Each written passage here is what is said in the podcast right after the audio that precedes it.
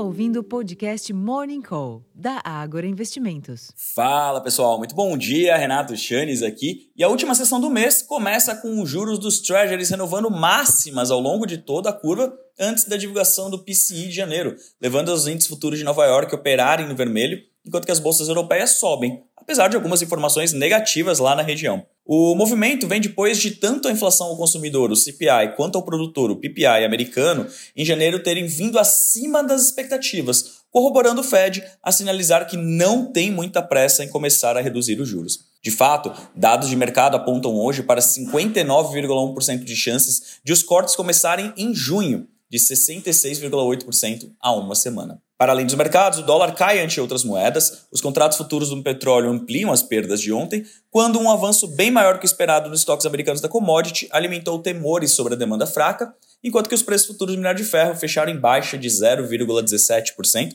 estáveis, portanto, em Dalian, lá na China. Tal cenário não é muito inspirador para os ativos locais, especialmente se considerarmos a fraqueza entre as principais commodities. No radar local fica a notícia de que o vice-presidente e ministro do Desenvolvimento, Geraldo Alckmin, do PSB, informou que o ministro da Fazenda, Fernando Haddad, deve encaminhar até o fim de março as propostas de regulamentação da reforma tributária, assim como o fato de o projeto da lei da reoneração da folha de pagamento de 17 setores da economia ter entrado ontem no sistema da Câmara dos Deputados.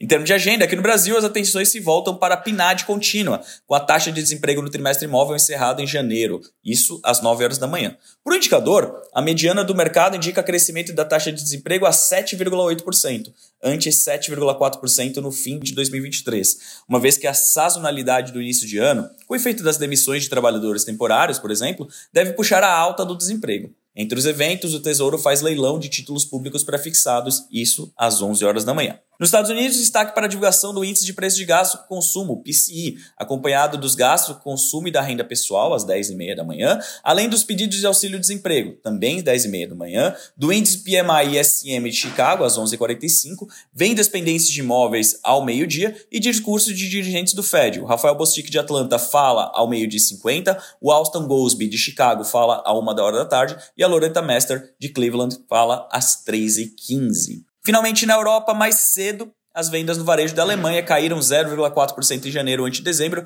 frustrando a expectativa de avanço de 0,5%. Ainda hoje, também na Alemanha, sai o índice de preço ao consumidor, o CPI de fevereiro, às 10 da manhã, e a presidente do Banco Central Europeu, a BCE, a Christine Lagarde, participa de reunião do G20, isso aqui em São Paulo, no Brasil. Bom, pessoal, como vocês podem ver, tem uma agenda bem robusta aqui. Todos os olhos estão de olho aqui na inflação americana. Então vamos entender como será a dinâmica desse indicador, o PCI, que é o principal dado utilizado pelo Fed nas suas decisões de política monetária, para ver se o mercado vai reforçar ou não as apostas de um juro sendo cortado o quanto antes. Enquanto isso, a gente relembra que aqui no Brasil a temporada de resultados está a pleno vapor. Diversas empresas divulgaram entre ontem à noite e hoje pela manhã, e eu já faço o convite para vocês acessarem nosso relatório Abertura de Mercado disponível no Agro Insights, onde disponibilizamos notas sobre a Ambev, a CIA, a Ultrapar, Suzano, enfim, diversas empresas que divulgaram os seus resultados e a gente coloca uma impressão inicial e para você começar o dia já muito bem informado. Faça aquele convite, acessa também a nossa live no YouTube e no final do dia a gente se reencontra no fechamento de mercado para sintetizar tudo de importante que aconteceu por aqui hoje.